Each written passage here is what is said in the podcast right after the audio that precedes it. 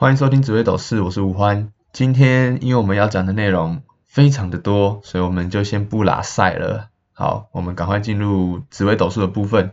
进就是快，快就是进啊。好，第一位是瑞玛，然后两千年八月八号早上九点四十四分出生，想要问工作跟爱情。那没问题，我们先来讲解一下你整体的个性啦。那你是一个会注重你的仪容打扮的女孩。那你做事情呢非常有毅力，对于感情方面呢，你应该是可以坚持的很久，但是你也要注意哦，你在感情方面你可能会做出错误的决定啦，那可能两人之间的感情呢会有第三者的介入，那突然介入的第三者呢，也许啦，他不会是你的真命天子，所以你可能要。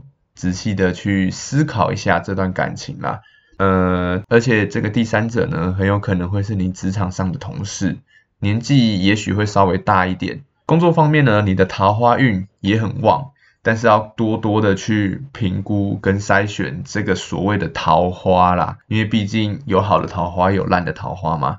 那因为你本身会比较容易做出错误的决定，所以可能这边。你可以询问一些你的朋友或是家人，给你一些建议或是意见啦。好，那工作呢，你很容易会有贵人的相助，而且非常的有人缘。你工作啊，你之后你只要选定了，你就持续的去做下去就对了。OK，那我这边再稍微帮你补充一下，你这辈子可能要多注意一下，就是你的子女缘可能会比较薄一点哦。好，那我们第二位是珍珠。一九九八年十一月八号上午十二点零四出生，然后想要问爱情，哎呦，这个感觉是浪漫的人哦，只要问爱情而已。好，那珍珠的留言呢是小 Q 八留的啊，小 Q 就是上一集那个暗恋我的对象。那珍珠呢，我有跟他去过 S Two 啦，也是。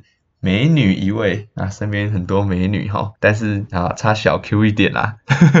好，好，那我们直接开始啊，不要屁话。那你是一个聪明，然后自我要求很高，很有正义感，个性执着，而且读书应该读得很不错的人呐。对，那从你的本命看起来啊，只要遇到任何的困难，都是能够迎刃而解的。你可以回想看看，是不是？很容易会有贵人的相助啦。那不是说你都不会遇到困难哦，是遇到困难都能够化解掉。那你自己本身呢，也很喜欢去帮助别人，所以很容易成为别人的贵人。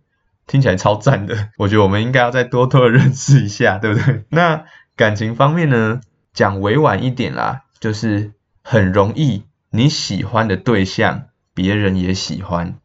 嗯，可以说眼光非常好啦，这样子可能比较好一点。那你可能自己本身呢，会有一些不知道怎么跟别人讲的感情，这个我就不晓得喽。但是你自己会知道要怎么做，你不会一昧的去盲从啦，你很清楚自己的人生要干嘛。那出门在外呢，你要小心有小人，这个小人呢，可能会是。因为你入见不平，拔刀相助而得罪到的人，我不知道你现在是不是有男朋友或是喜欢的对象啦。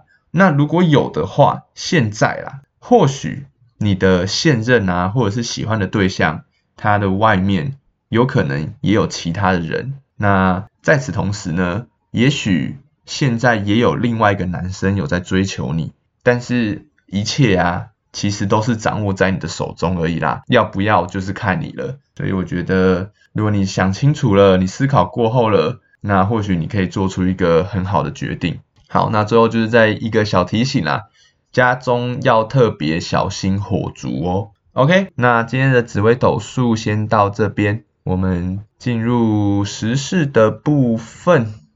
好，那我不知道为什么啦，每次都会有这种。不是完全没有事可以讲，就是像这个礼拜一样，有一堆话题可以来分享。那创了这么多集啊，终于有这种不只是紫微斗数，还有希望我可以讲某个时事的留言了。那有观众就留言说，想要听我讲关于九合一大选的结果分享。还有一个在日本实习的朋友，他直接突然有一天晚上直接打电话给我，跟我说他想要听中国的白纸运动。那我说真的就是真的很开心啦，因为我其实主要目的也是希望可以跟大家多多交流，然后分享一下自己的观点。那谢谢大家的支持。好，那我们今天一定是要来满足听众的啦，所以这两个主题呢我都会讲。那我们先来说说我对于这次九合一大选的想法吧。首先，一定是要先恭喜这次的当选人啦。那希望他们未来呢，可以带给我们更好的服务，然后为人民着想。虽然我觉得政治都是一个样啦，应该不太可能会有太好的转变。OK，那我们回来讲这次的结果，民进党这次可以说是完完全全的大败啊！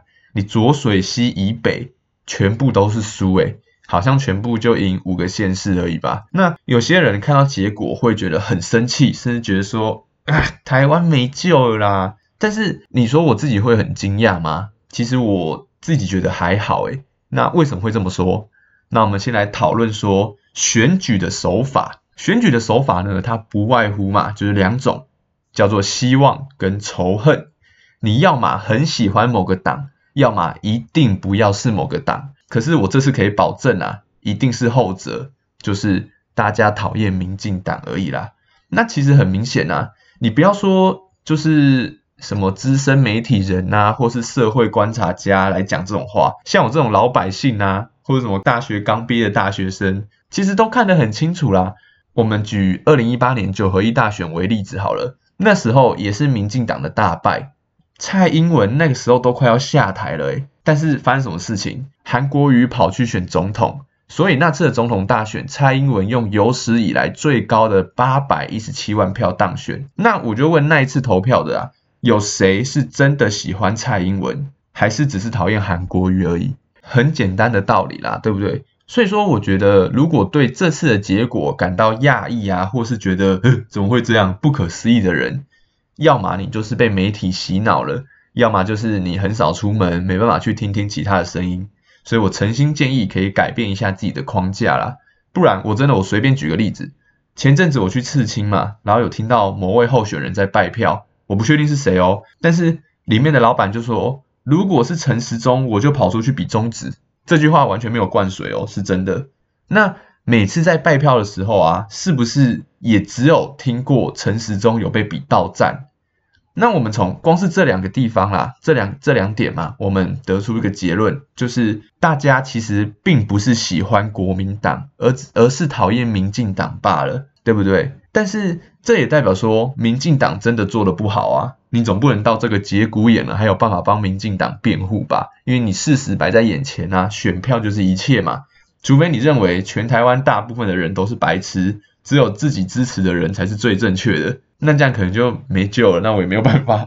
对，但是国民党又有什么特殊的攻击吗？也没有啊。但是真的有人去了解所有的证件，然后去选人的吗？我觉得就算有看证件去选的啦，很多证件也都是胡烂的而已啦。最主要还是看他是什么党，对不对？那不然我们来看看这次市长有多少证件会跳票就知道了。所以说，我觉得这次。不是国民党的胜利，而是民进党的失败而已。那我们接着讲，民进党的仇恨值为什么？到底为什么会这么高啊？其实原因有很多啦。陈时中的疫苗，我真的讲到不想再讲了。虽然还是有他的支持者啦，不过我觉得就是他们也都没有回答的很清楚。然后我觉得其实有些支持者应该也会觉得蛮失望的吧。因为我就问一个问题啦。那些相信政府然后打三 G 高端的支持者，你们为什么出国还要自己花钱做 PCR 检测？我我真的就问这个问题就好了啦。那再就是我们的立委啊，在国会殿堂上做政策咨询，还会得到所谓的反咨询。那你这样子是不是跟独裁没什么两样？我问你问题，你又反问我一个问题。那他们一开始的创党原则，所谓的谦卑再谦卑，是真的存在的吗？那是不是因为这样才会引起人民的不满？当然，我也不是说国民党哎好棒棒哦，哎碎碎碎，因为其实根本就是半斤八两啦。你换了位置就换了脑袋嘛，你自己去看以前的影片，看谁在咨询谁，就是谁谁是在野党，谁是执政党，就是换来换去而已，换来换去而已。只是说，因为目前的执政党是民进党，那我们当然就是检讨他们嘛，总不可能现在叫我们去检讨在野党嘛，超奇怪的。那再来就是这几年民进党给人的态度，对我自己来说啦，我感觉就是我只要投了民进党，就是要发动战争了。前一阵子的口号不都是这样吗？票投民进党，青年上战场。那刚好这几天我有看到一档政论节目，那它叫做三 Q 新台湾啦。其中有一个媒体人还是议员，我有点忘了。他就说某一天有一位超级深绿，他自己说超级深绿的民众突然问他，是不是真的投民进党就要打仗了？然后那个媒体人就说他当下听到之后非常的惊讶，然后好好的跟他去解释了一下。但是他没有在节目中说他到底解释了什么啦。可是我听到这段话，我比较在意的是，民进党不可能不知道现在的风向是如何吧？你讲真的，你民进党要赢，就必须掌握年轻人的票，然后要知道年轻人的需求啊。那你不要说我啦，你看连节目都说哦，有那种很深绿的人都会担心可能会发动战争了。那为什么他们都不去做解释呢？对不对？我就觉得说这点比较奇怪啦，因为你看，你兵役一改一年，你影响到的是多少的人？其实不止年轻人，还有家长。那你这样子，你的选票怎么可能有办法把握得住？再来就是说，如果真的有人来入侵我们的家园了，那当然一定是奋死拼搏保卫家园呐，对不对？但是如果没有必要战争的话，那为什么要弄得剑拔弩张、刀剑相向呢？所以说。我自己对我来说，民进党一直在用言语在刺激我们。大家不知道有没有这种觉得？就是我我是希望和平的人，然后你们一直用言语在刺激，说好像我现在想要和平，我就是投降主义者，有这种感觉吗？所以说他们在操作这一块的时候，真的有办法取得民心吗？结果出来了，就是没办法嘛。那我比较有疑问的就是，为什么之前一直不做解释？你说大家被媒体洗脑了吗？全可是全部也就只有 TVBS 是比较偏蓝的节目而已啊，你其他都是绿的节目，那你要怎么去洗脑大家？所以换句话说啦，我认为民进党的失败原因之一，一定跟大家认为两岸会发动战争脱不了关系啦。那再来就是。民进党说的嘛，反黑金爱乡土，但是现在变成怎样嘞？黑道治国啊，大家知道吗？我不晓得大家呃有没有在关注，就是民进党的黄成国啊，是天道盟的，赵应光是北联邦的，这些人都是黑道啊，大家知道这这些事情吗？那不就是说他们说反黑金嘛，然后现在又请一堆黑道是他们自己民进党的，那不就是说一套 做一套吗？你怎么讲？贪污腐败看多了啦，但是黑道治国还真是第一次看到。还有一些什么疫苗前客什么的，对于这种事情，公家机关不就是要明确的去说明吗？那知道这些事情的，不就是人民的最基本的权利吗？而不是说你讲了，然后又不说到底是谁？那我们我们人民呐，到底被隐瞒了多少的事情是我们不知道的？然后最后就是，我觉得最有直接影响力的也是这件事情啊。民进党的创党人也看不下去了，哎，民进党的创党党员之一许信良的弟弟许国泰，都可以特地哦跑到高雄去帮柯志恩站台，很猛哎！民进党的大佬直接跑去支持国民党了，那你这样民进党还要选什么？这不就有点像是说那种啊，你亲生的父母跑去支持一直贬你的人，那代表什么？代表你一定坏事做很多，或是真的做的很烂嘛？多到你自己的亲生父母都看不下去了，希望可以一起扁你，不是吗？很直接的冲击啦，然后也很也很明白了，就是民进党自己的创党人也觉得，现在民进党已经不是民进党了，就是有点失去初衷了啦。然后还有很多地方，像是从疫苗啊、论文案、黑金、战争、侧翼、权力的傲慢什么的，其实这一集讲不完啦。因为你每个点都可以做很深入的分析嘛，那我们这边也就只能先简单的带过去。然后总而言之呢，我觉得就是尊重人民的选择，尊重这次的结果。那大家如果对某个论点有兴趣的话，可以再帮我留言，我可以再做比较深入的分析啦。那以上是我对九合一选举的一些个人想法，我不知道说这个观点到底是对的还是错的，但是讲真的，我就是人民啊，我就是投票的那个人啊。那我的想法，大家看可不可以接受或是认同啦？对，好，那我们接着讲一下中国的白纸运动啊，最近很火爆啊，对不对？有点可怕，一堆人站在那个广场上面大喊要习近平下台。好，那其实这个大家应该都有看到新闻啦。可是我还是简单的讲述一下，反正就是中国一直在封城嘛，结果封到人民都快要变成神经病了。结果某一天呢，在乌鲁木齐的一栋高楼发生一场大火，那大火就一路烧烧烧，从十五楼一直烧到十七楼。那住户一定试图赶快逃跑嘛，结果呢，因为乌鲁木齐长期被封控，所以导致说有些居民明明已经跑到一楼了。却发现说大门因为要控制疫情，所以被锁上了，然后打不开。那消防人员抵达的时候，也因为隔离铁皮的受限，所以整个火灾呢花了将近三个小时才扑灭。那官方这边的回应是说，火灾酿成了十死九伤，但是有人透露说，当天的死亡人数超过四十四人。然后我觉得比较扯的是，乌鲁木齐的市政府啊，他们还在记者会上面说，部分群众消防意识不强，自救能力差。靠！我不知道他们是到底怎么做这种公关处理的。听到这话真的是哑起来。所以说，当然是直接点燃人民的怒火嘛，然后就发起了这次的白纸运动。那我们讲一下为什么叫白纸运动。那这其实是有一种黑色幽默在啦。那据网络上的说法呢，是因为曾经在苏联时期，有人在路上发。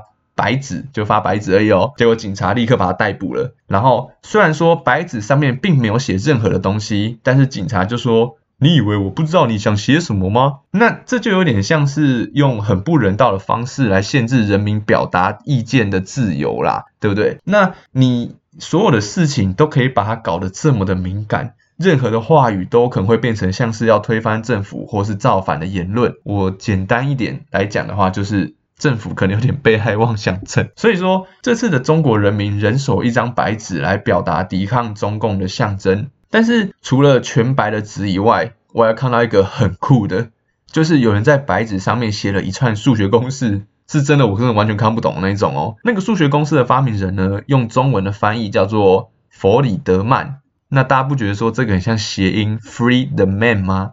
听说啦，除了这个谐音梗之外，弗里德曼方程式本身就是一个可以被视为具有推翻意义的数学公式。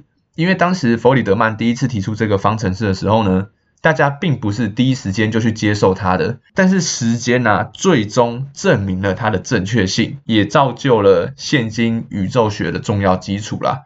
那我只能说，学霸连抗议都要搞得这么牛掰，就对了啦。它一个暗示在暗示里面还有一个暗示，对不对？那再来就是讲关于中国那么坚持要做核酸的目的，这个就比较偏个人想法了啦。我很想提出一套阴谋论，那就是中国政府真的有这么傻吗？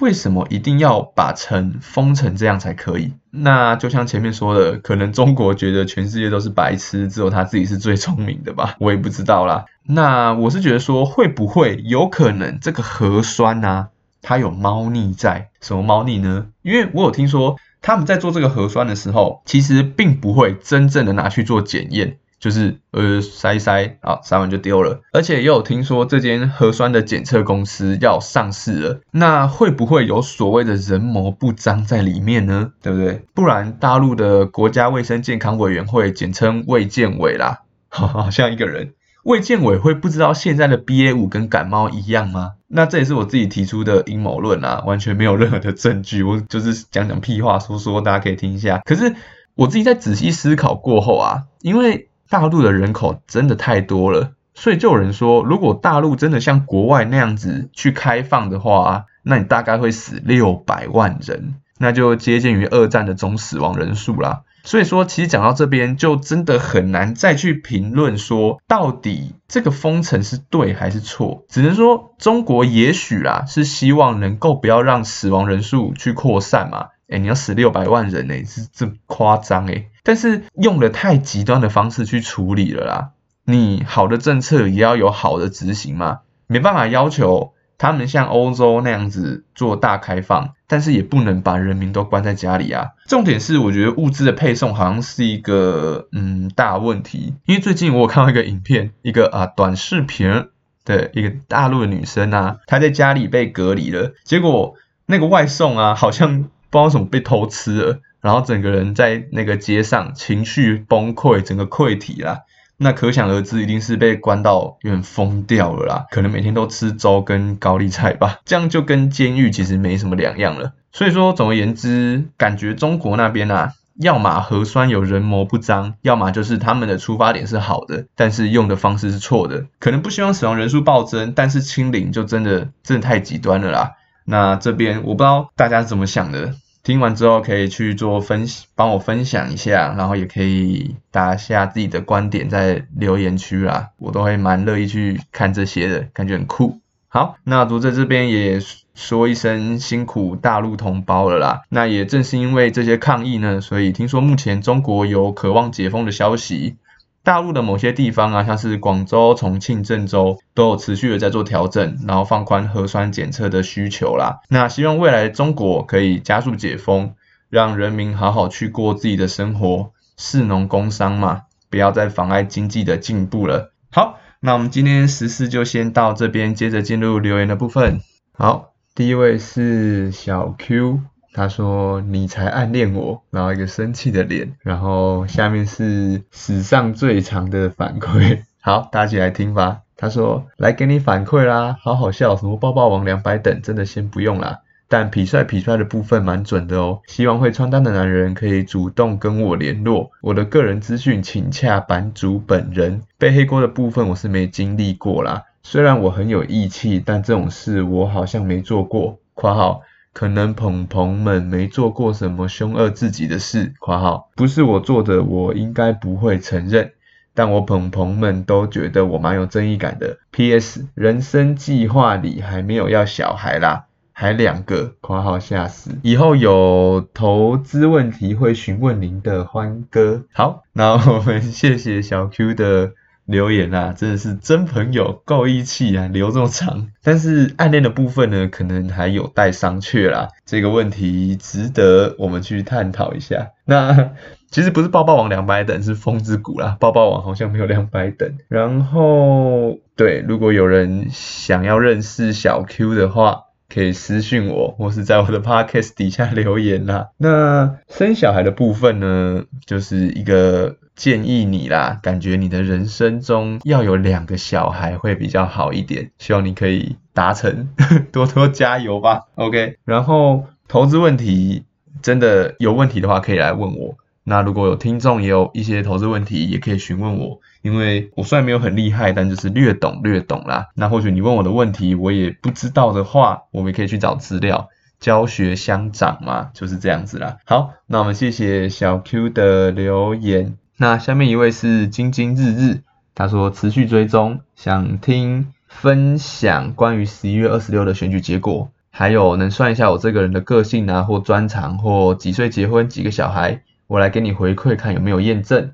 然后下面是他的生辰八字。那非常感谢晶晶日志的留言。然后如果是有新来的听众，应该不知道，但是晶晶日志呢是一个非常支持我的粉丝。很感动啊，然后这次又回来留言，那也是他就是说希望可以听选举的感想，然后我才说好，那我就决定做了。然后呢，今天就是怎么说，我有帮你算过紫微斗数了啦。那如果你说个性或是专长，我可以再帮你算一次。但是所谓的几岁结婚，有几个小孩，然后你要回来给我验证，那应该就是说您应该是结婚然后有小孩了啦。然后我很感谢你有留这个留言。可能是希望我可以更进步吧，然后还可以给我反馈。但是结婚跟小孩的部分，我必须得说会很不准，因为呢，所谓的结婚呐，在古时候的时候就是红鸾心动嘛。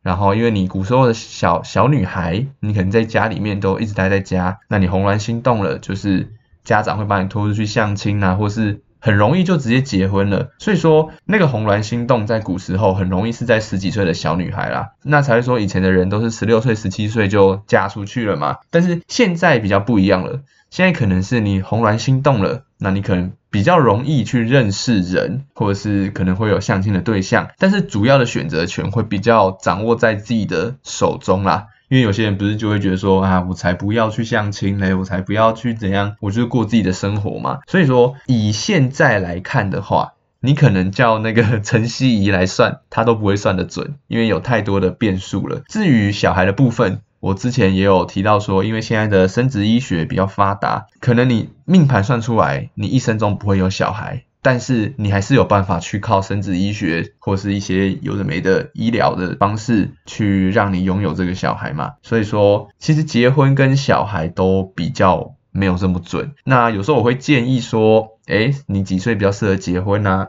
那我可能就是看那个红鸾心动的时间嘛，可是那不一定是准的，只是一个建议啦。所以这边我可能没有办法去帮你算这个东西。那还是很感谢你，就是有那种希望我可以更进步的心啦，我体会到了。那我们讲一下你的个性好了，好不好？个性呢，就是一个很有勇气的女生，然后很多事情你都会先做再说啦，然后有很多天马行空的想法啊，应该是一位很爱幻想的女生。那工作方面，你很适合为大公司或是企业做谋划、幕僚啊，或者是高级主管都还蛮适合的。接下来的十年大运呢，你的钱会很多，但是你的个性啊也会很急。那这十年你的钱不会是问题啦，但是呢，对于感情方面可能会需要去注意一下很多的事情啊，或许可以不用抓的那么紧，给彼此一些空间可能会更好哦。那这是我给你的一些建议啦，谢谢你的留言。那下面一位是 NJVD，然后后面很多英文字。他说听到没留言，立马留起来。然后是他的紫微斗数，然后想要算感情，还有财库。然后快领年终了，还犹豫年后要不要离职。那 NJVD，啊，简称 NJVD 好了啦，因为你后面太长了。其实我在第七集的时候有帮你算过一次，我不知道你是觉得不够呢，还是说你你刚好跳过那一集了？那你可以再回来留言。所以我就先不讲你的紫薇，你可以回去听一下第七集。那如果你你是你是觉得不够的话，你再回来跟我留言，我再帮你算一次。然后你说快领年终了，还犹豫要不要离职？其实啊，这个事业问题啊，你是可以自己决定要不要的啦。那如果说你的下一份工作是一位男生啊，去邀请你的，就是有男生邀约你去下一份工作的话。你可以考虑要离职啦，然后额外补充一点，刚 刚才讲到的，你的红鸾心动了，好像你这阵你这几年也可以考虑结婚的啦。好，那这边给你一些意见，谢谢你们的留言。那我们今天紫微斗士就先到这边，谢谢大家，拜拜。